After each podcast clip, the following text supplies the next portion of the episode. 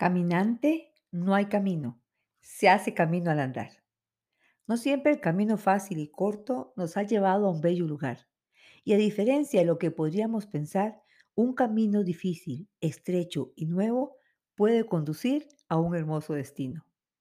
Recuerdo el día en que decidí subir el Cerro Chirripó, el más alto de Costa Rica. Estaba súper emocionada.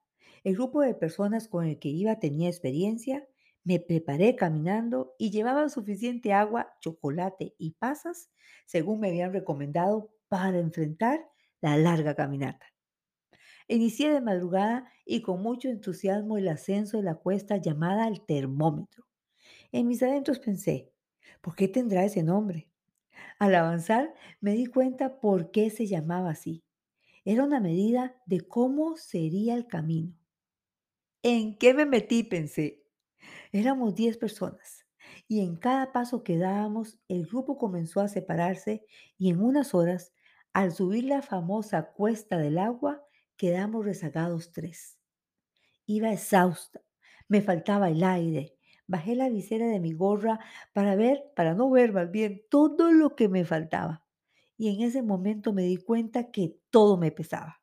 Me pesaba el agua, las pasas, el chocolate y hasta el palito que llevaba para caminar.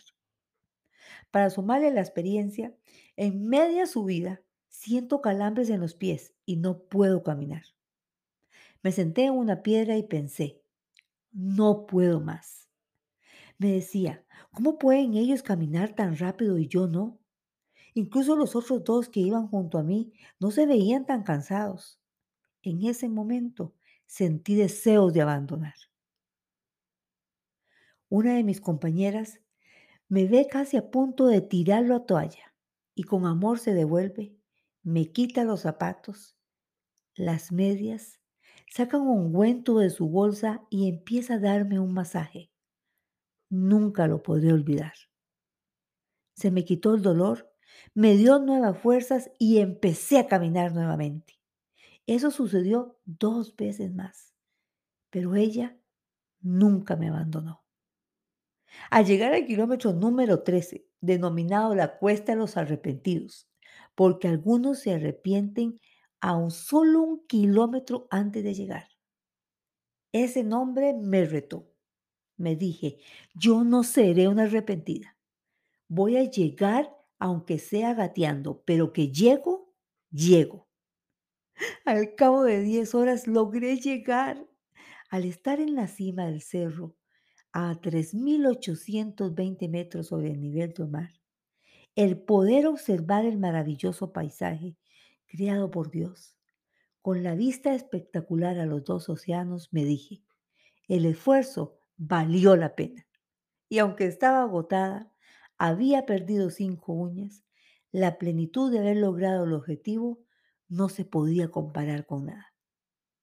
Y es que la vida es como una serie de caminos están los caminos fáciles y los difíciles, los caminos largos y los caminos cortos, los amplios, los estrechos, los conocidos, los recorridos y los nuevos caminos. Cada uno de ellos puede llevar a un destino diferente. A veces no podemos escoger las situaciones y los problemas, pero sí podemos elegir qué camino vamos a tomar. Entre más difícil sea llegar a un lugar, más recordaremos el viaje y las personas que estuvieron ahí a pesar de todo. Al terminar otro año, muy diferente al que habíamos vivido y que habíamos vivido antes de estos, los dos últimos años, puede ser que hayamos tenido un año con muchos aciertos y triunfos, también con desaciertos, pérdidas y grandes aprendizajes. Sé que has enfrentado el miedo, el dolor, la ansiedad, y la incertidumbre. Pero a la vez también ha sido un tiempo de probar nuestra fe, de fortalecer la esperanza, de dar amor y de confiar en Dios.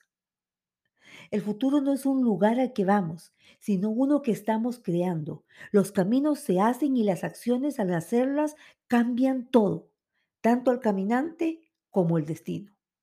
Mi oración por ti es que tu refugio sea Dios y que no pierda la esperanza que sea para otras personas la persona amiga que quieras tener, que no te rindas, que no renuncies, que no desistas. A veces lograrás la meta y otras no, pero no compares tu camino con el de nadie más. Tu camino es único para ti.